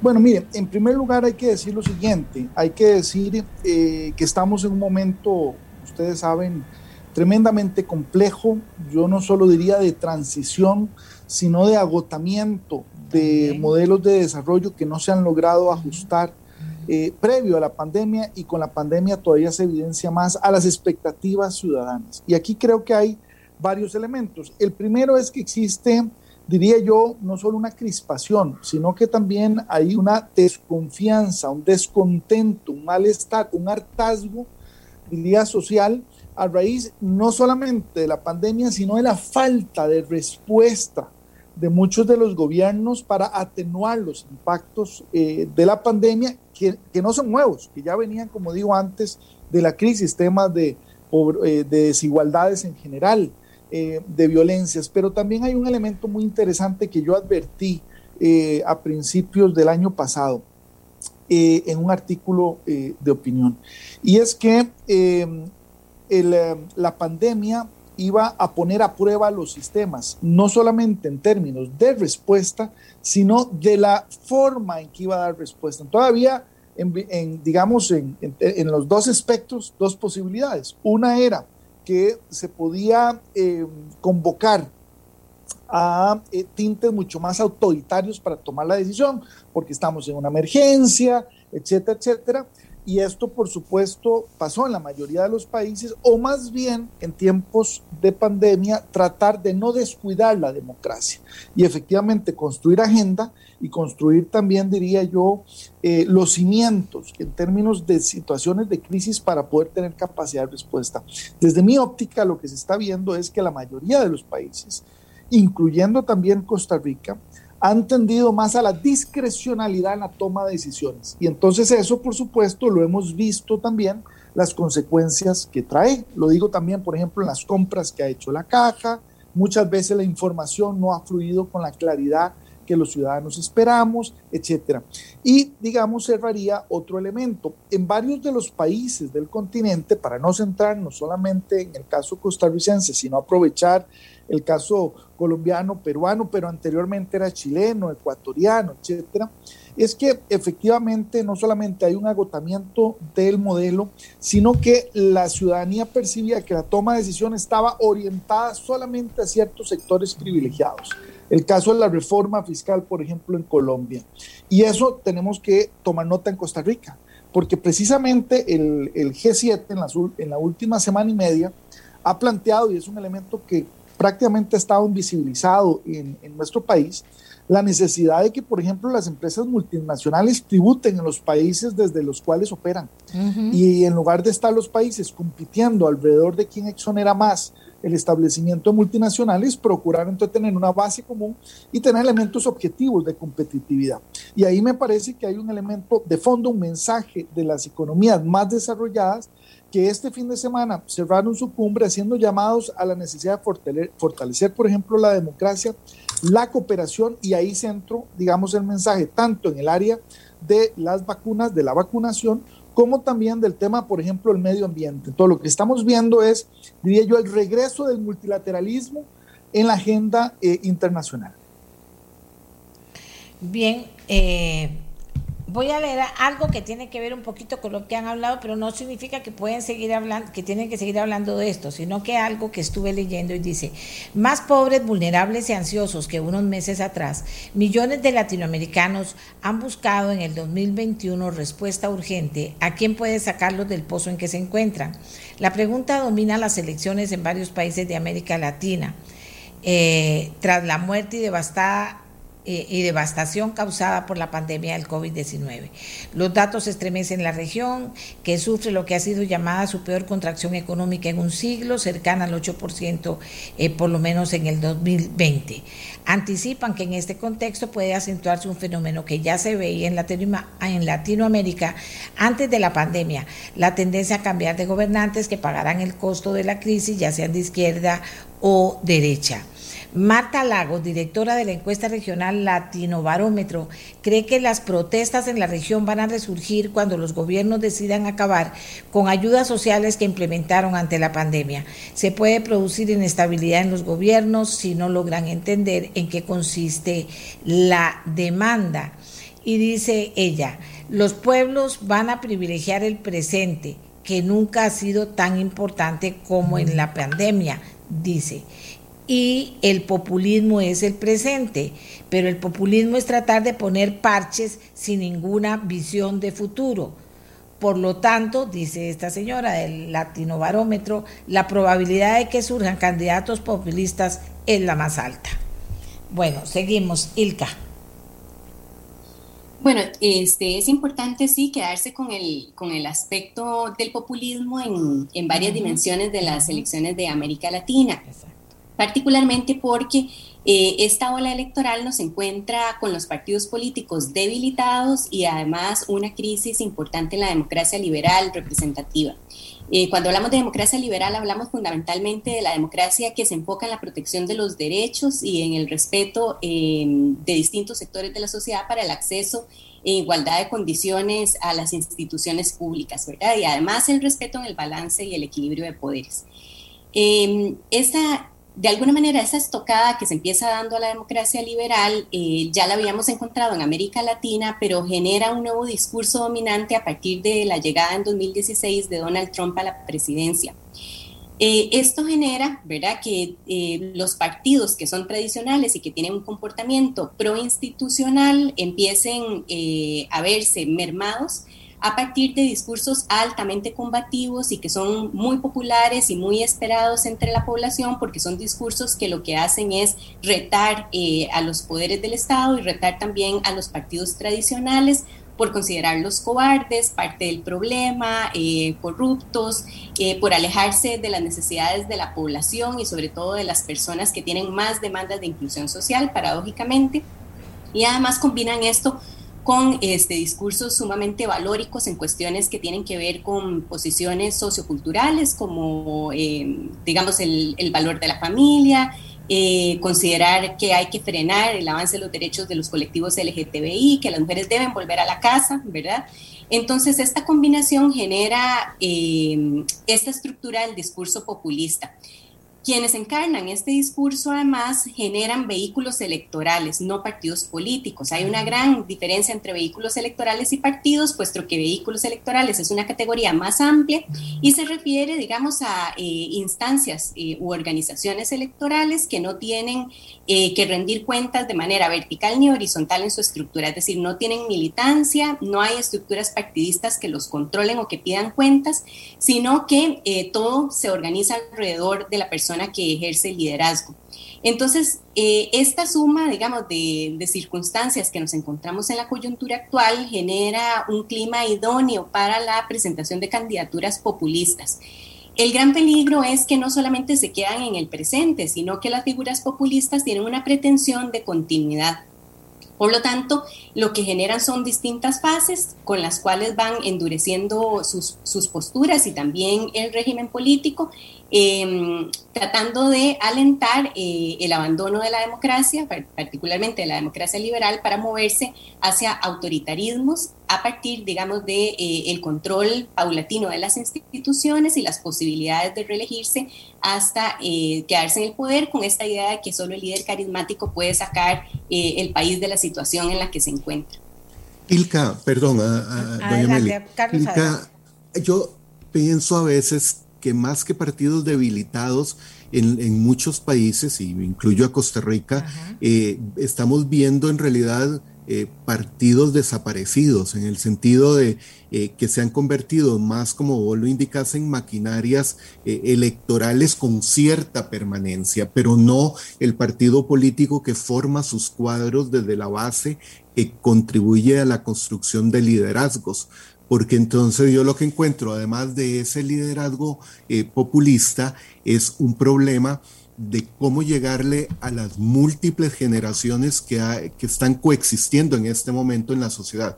No, no digo que en el pasado no hubieran múltiples generaciones, pero la diferencia que yo encuentro en este momento es que esas múltiples generaciones tienen formas de pensar la política, forma de comunicarse muy diferente eh, dependiendo de cuál, es, eh, cuál sea su grupo etario. Entonces, estamos en un problema muy profundo y yo creo que eh, considero que los partidos han ido desapareciendo aunque conserven el, el nombre. Y lo veo en el caso de Costa Rica, por ejemplo, en el Frente Amplio, que se suponía un partido sólido, eh, y que ya prácticamente uno no tiene idea si existe o no existe, o si es solo un candidato, un, representante en la Asamblea Legislativa. Alejandro. Aló, Alejandro. Alejandro. Sí, gracias. Yo le sumaría varios elementos importantes a lo que eh, han eh, introducido. Uno es que eh, ciertamente ese, ese populismo es una respuesta no solamente a esa ausencia de los liderazgos que tienen los partidos, sino a un elemento más de fondo, y es la ausencia de una agenda. Si usted en este momento eh, que estamos ya, por ejemplo, en Costa Rica, en año preelectoral, va y ve cuál es la agenda de partido, no de los precandidatos, verá que prácticamente no hay respuesta. Entonces, claro, con esto los partidos no solo se autodebilitan, sino que responden efectivamente a que eh, no cuentan con una agenda, lo cual evidencia que hay una eh, ruptura entre los partidos como mecanismos de acceso al poder y los diferentes sectores que conforman y participan en la sociedad. Y esto lo digo porque entonces los eh, eh, populismos no solamente afloran muchas veces dentro, sino fuera de los partidos. Y esto tiene que ver también con un elemento, diría yo, en que la sociedad hoy día eh, es, es una sociedad del ya, ¿verdad? O sea, quiero lo que yo solicite, lo que yo pida, lo quiero ya y en política pública, eh, efectivamente, los resultados no son tan inmediatos como mucha gente eh, esperaría, especialmente si no hay agenda, si no hay mecanismos o no se aprovechan los mecanismos existentes para crear y desarrollar, implementar esa agenda, sino también para medir los resultados. Y aquí entonces tenemos un elemento importante, porque entonces lo que estamos también viendo es que se, proliferan las fragmentaciones. Y lo digo porque, por ejemplo, en el caso de Perú, eh, volvemos a ver un Perú, igual que las elecciones pasadas, fragmentada prácticamente en dos, pero a nivel legislativo fragmentado todavía en, en, muchas, en muchos pequeños partidos. Y entonces, claro, el, el, elemento de construir consensos, acuerdos, no es fácil para, un, para políticos populistas que han golpeado la mesa, que han dicho que es muy fácil eh, obtener los resultados, pero en el cual también hay que entender que cuando eh, esos populismos no tienen contrapesos o los contrapesos se debilitan, hablo de los otros poderes o hablo de los otros partidos representados, aflora también elementos de corrupción. Y efectivamente hay una intolerancia cada vez mayor en nuestras sociedades, no a, elementos de corrupción, digamos, pequeños, sino cuando hablamos de, eh, eh, de los representantes eh, que se corrompen. Y efectivamente, eh, aquí hay elementos que me parece que explican también ese alejamiento de la ciudadanía con los partidos y una igualación entre todos los políticos y partidos, precisamente no solo por casos de corrupción, sino porque los partidos muchas veces responden muy lentamente o no responden del todo a los cuestionamientos sobre el tema de eh, corrupción. Y esto, este, este cóctel que hemos ido construyendo todos y todas, eh, van alimentando un elemento no solo de ingobernabilidad como tradicionalmente lo entendemos, sino que esa ingobernabilidad realmente nos hace concluir, por ejemplo, en el caso costarricense frente al bicentenario, que realmente cuesta mucho identificar cuál es el rumbo que sigue, ya no solo el gobierno, olvidemos de un gobierno que ya le quedan meses, sino el país, ¿verdad? ¿Cuál es el rumbo? ¿Cuáles son los objetivos país? Y lo digo porque inclusive el mismo gobierno eh, pese a que ILCA conocerá muy bien ese proceso de, diálogo intersectorial, realmente no ha logrado cosechar de cara al bicentenario esa visión conjunta, armónica o de, diríamos, eh, alianza público-privada con los diferentes sectores. Y ese es un elemento que nos está haciendo mucha falta en momentos en que estamos en proceso electoral. A ver, en un país, vamos a Costa Rica, en un país con los partidos políticos desdibujados, por lo decirlo de la mejor manera, de los tradicionales desdibujados, eh, en, un proceso electoral que ya prácticamente comienza, sin líderes carismáticos importantes, eh, sin mucha fe ni siquiera en las encuestas, eh, ¿qué, cuál es el panorama? Porque tenemos diferencias con el resto de países que han estado en crisis. Tenemos diferencias y se supone que la mayoría de los costarricenses creemos que vivimos en una democracia, pero no tenemos confianza en los políticos que se proponen, que vivimos en una democracia. Decimos, bueno, ya yo no voy a ir a votar, ¿para qué votar si siempre pasa lo mismo? O sea, aquí en Costa Rica, el cóctel aquí en Costa Rica se ve muy dificilito, digo yo, Ilka. Sí, bueno, este, ciertamente estamos en una circunstancia donde eh, los partidos están tratando de reinventarse para generar algún tipo de atractivo entre, entre la población. Costa Rica, igual que los demás países, tiene una importante crisis de representación, es decir, los diferentes grupos sociales no se ven representados en los partidos porque los partidos han perdido su capacidad de interactuar con sus militancias y por lo tanto de representar demandas sociales más amplias. Y de alguna manera los partidos en este momento están representando eh, intereses de sectores muy específicos, ¿verdad? Y eso lo podemos ver con mucha claridad en las agendas de la Asamblea Legislativa, que es donde mejor se expresa cómo es la influencia de los distintos sectores y los sectores más poderosos sobre las agendas legislativas. Esto incluso este, se ha podido ver en estudios eh, con las estadísticas de los proyectos de ley de las llamadas leyes sustantivas que han sido aprobadas. Y además con la velocidad con la que se aprueban determinados procesos eh, legislativos donde hay intereses específicos.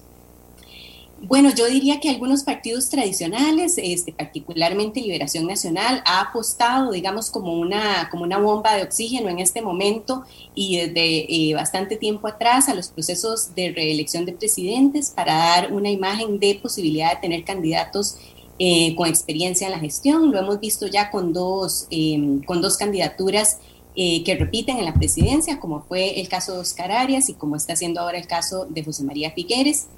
Este mecanismo no se ha concretado en el caso de la Unidad Social Cristiana, ¿verdad? Donde las candidaturas no necesariamente son de expresidentes, aunque claramente hay expresidentes que tendrían eh, esa prohibición pero, em, pero sí de candidaturas em, de personas que forman parte de esa estructura y que por lo tanto no están pensando, digamos, en candidaturas frescas que logren competir con esas otras figuras más de outsiders o de personas externas a la política. Entonces, bueno, ahí hay una dificultad importante para generar eh, ese atractivo entre las personas para, para, buscar una opción, pero aquí yo creo que lo más importante es que estas opciones eh, dejen de ser personalistas y aquí resalto lo que han dicho tanto el compañero Carlos como Alejandro, en el sentido de que eh, una propuesta programática es fundamental para poder pensar alternativas, ¿verdad? Eh, yo aquí también quisiera señalar el problema que genera, por ejemplo, en el caso de Liberación Nacional, el que las diputaciones tengan eh, unos arraigos territoriales, lo cual es contrario a lo que se entendería por diputados nacionales,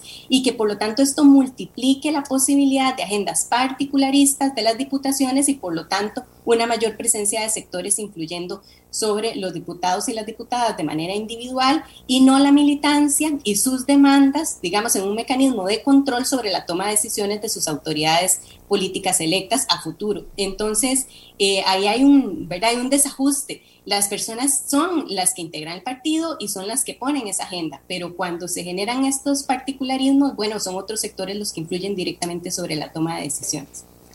Carlos. Sí, a mí eh, me preocupa, adicional a lo que mencionaba Ilka, eh, la polarización eh, que vamos a ver en las próximas elecciones, porque digo, eh, vamos a ver en el sentido de que primero va a haber muchos candidatos y, candidatos, pues no he escuchado todavía más allá de dos nombres de mujeres que habría que ver qué fuerza tienen en el Partido Unidad y en el PAC. Eh, muchos candidatos a la, presidencia. Eso significa una fragmentación que podría llevarnos a una segunda ronda y eh, como pareciera ser la norma en la mayoría de los, de los países. Eso implica también que podríamos tener una asamblea legislativa todavía más fragmentada que la actual. Y, la, y en ese escenario, la construcción de consensos se va a hacer mucho más difícil de lo que ha sido en esta administración. Y, el, y los problemas que venimos arrastrando eh, como país desde hacia, hace varias eh, administraciones, pero particularmente eh, la de Luis Guillermo Solís y esta, eh, podrían hacer pensar que todavía no iniciaría la fase de despegue para la recuperación, no solo de la pandemia, sino de todos los problemas que el país ha enfrentado en estas dos décadas del, del siglo XXI. Yo soy optimista en el sentido de que creo que ya hemos llegado a fondo y que ahora significa el comenzar a despegar. No, sé, no quiero decir con esto que con la próxima administración eh, vamos a ver ese despegue, pero por lo menos no veríamos una agravación de los problemas eh, políticos, eh, económicos, sociales, de exclusión, de brechas entre la Costa, Rica, rica y la costa pobre, que ya se ha, venido haciendo evidente en, los, en los últimos años. O sea, hay un horizonte que no es muy prometedor, pero yo creo que tenemos como país la capacidad, los recursos humanos, naturales, de ubicación geopolítica para eh, revertir el proceso. Ahora hay que aprovecharlos, por sí solos no, no actúan en beneficio de, las, de una Costa Rica hacia mediados del siglo XXI. Vamos a ver, Alejandro, y si al cóctel le echamos tema eh, eh, narcotráfico, que no es una preocupación mía, es una preocupación que se ha externado en todos los niveles, incluido el Tribunal Supremo de Elecciones. Mire, antes de, introducir eso que por aquí lo tenía eh, anotado, déjeme aportar un par de elementos adicionales. Ojo que todo lo que estamos planteando acá debe servir no para hacer una lista de repaso o de apuntes de lo que está sucediendo, sino que esto tiene que servir para que esto no suceda con tanta facilidad y obviedad como ha estado sucediendo en otros países de eh, América Latina. O sea, Costa Rica tiene que aprender de lo que está pasando en la región. ¿Por qué? Porque compartimos problemática. Ese es un elemento, me parece, eh, de fondo. Lo digo porque, por ejemplo, cuando eh, yo mencioné el tema de de que ha habido una, una, no solamente una polarización, y lo vemos en el caso peruano, entre precisamente las zonas rurales y más olvidadas y la zona urbana, entre la clase política, eh, digamos, tradicional y la emergente, etcétera, lo que estamos viendo es efectivamente no solamente esa, esa polarización, sino que eh, lo que estamos viendo, me parece a mí, es un poco esa resistencia a continuar en momentos de enorme cambio con las mismas recetas políticas. Y esto me parece que es interesante que los partidos eh, tomen nota, porque si todo está cambiando, y creo que eh, eh, a, todos se nos vendrán a la mente ejemplos para poder ilustrar ese cambio, no puede ser que la política siga exactamente estancada en, en las mismas propuestas, con los mismos liderazgos que hace 20, 30 años. O sea, efectivamente los partidos, pero además los líderes tienen que poderse adaptar a los cambios y proponer desde esa situación o esa realidad cambiante propuestas que logre el, no solo la ciudadanía, los diferentes sectores, eh, digerirlas como parte de una transición necesaria. Pero ojo que esa transición no puede ser desde el autoritarismo o la polarización, sino que tiene que ser a partir de la cultura del diálogo, porque Costa Rica en eso tiene que lograr mantener el ADN de la esencia política que la ha caracterizado.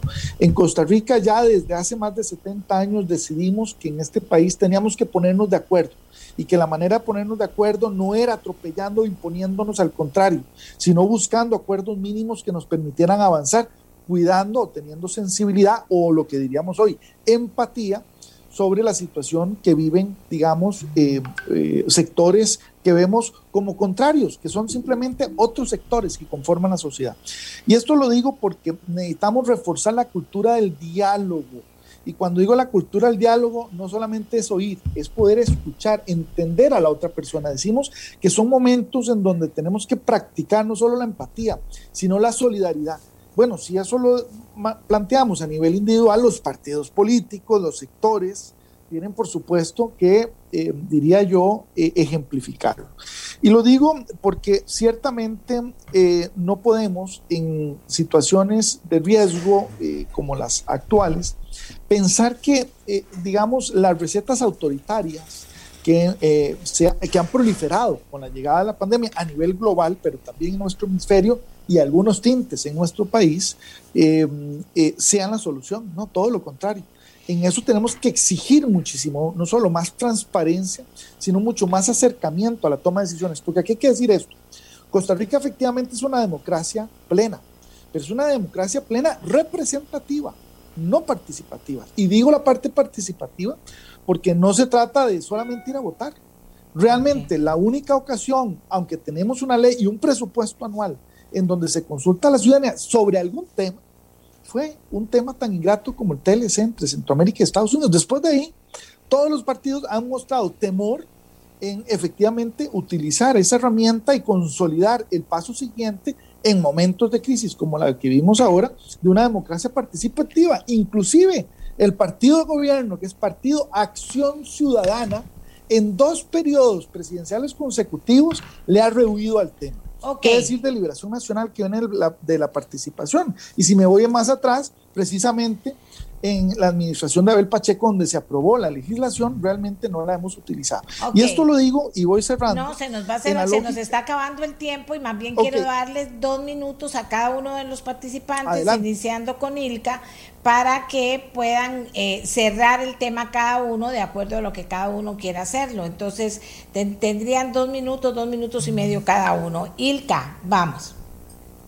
Bueno, a mí me parece que es importante retomar también el entorno de lo que planteaban los compañeros, que la propuesta programática no son ocurrencias, ¿verdad? Y no son ideas que proponen las y los candidatos para ganar votos, sino que tiene que ver con un diálogo doctrinario de sus estructuras partidistas y de los grupos que pertenecen a esta militancia. A mí aquí siempre me gusta mucho resaltar una cosa, los, los pocos partidos políticos que tenemos en el país logran ser partidos gracias a la vigencia que tienen entre elecciones. Y gran parte de la actividad y el dinamismo que tienen los partidos entre elecciones se debe a su militancia femenina. Es decir, las mujeres a partir de las demandas que hacen de que los partidos les, reconozcan diferentes eh, estructuras internas paritarias, mantienen una dinámica interna que es muy importante eh, de resaltar en este espacio. Luego, con respecto a lo que tiene que ver eh, a, las personas jóvenes y también a la incorporación, digamos, de los partidos políticos en este, en este nuevo escenario, por supuesto que se hace fundamental que dentro de estas propuestas esté el tema que tiene que ver con la generación de empleo, que sin lugar a duda es la problemática que más afecta a las personas jóvenes.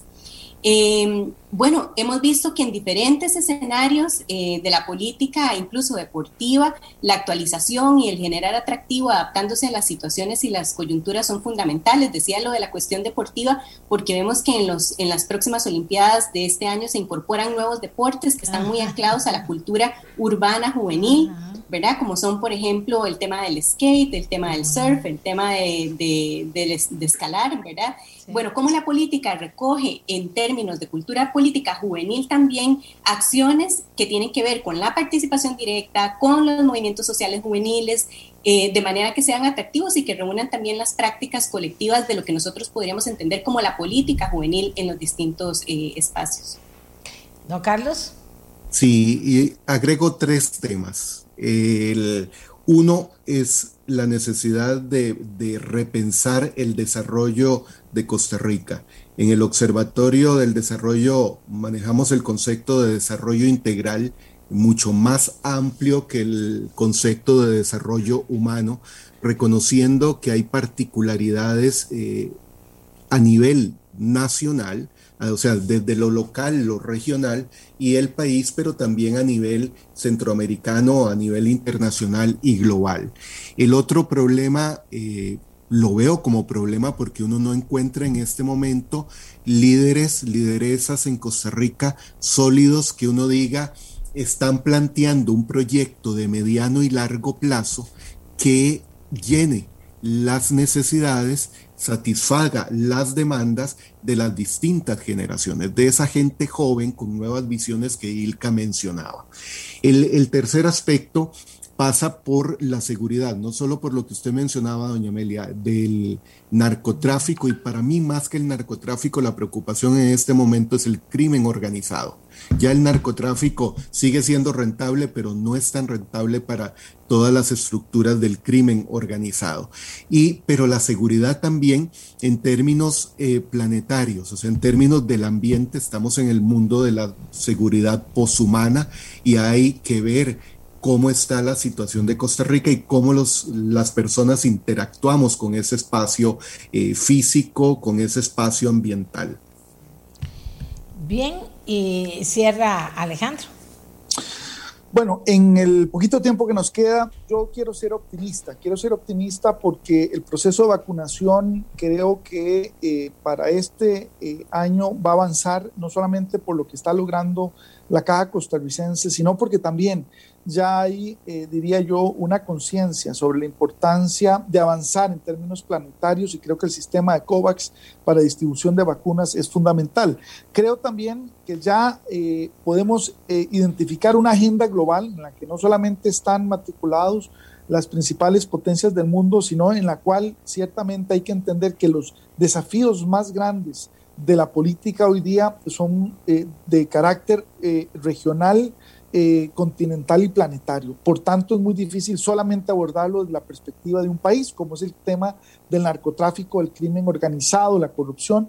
Pero también eh, quisiera eh, señalar lo siguiente, la democracia es frágil y depende de cada costarricense. No voy a, reducirlo a, ir a votar, no, sino en efectivamente dignificar la política como el mecanismo para encontrar las soluciones entre el mayor grupo posible de personas. Y esto lo digo porque efectivamente el tema juventud, mujer, ambiente, cultura, eh, pueblos autóctonos, etcétera, es una tarea eh, no solamente pendiente, sino que diría yo, eh, tenemos que avanzar rápidamente para efectivamente lograr demostrar capacidad de respuesta.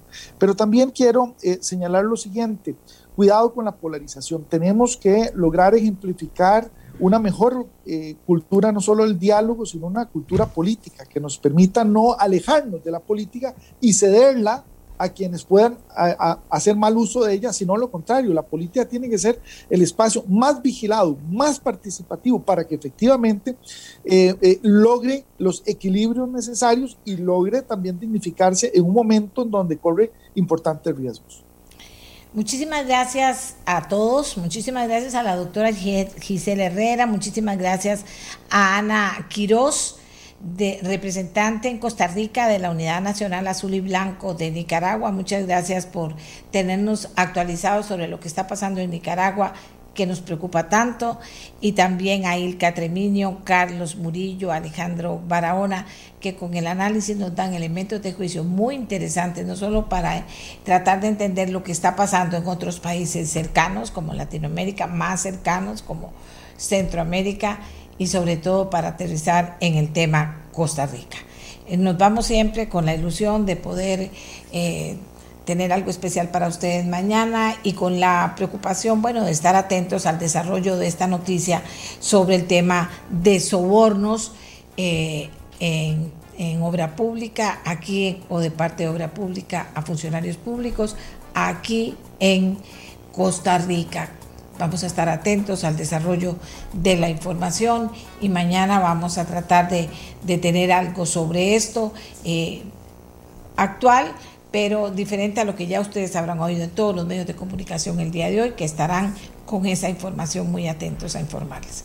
Nos vamos, Costa Rica, gracias por estar con nosotros. Buenos días. Este programa fue una producción de Radio Monumental.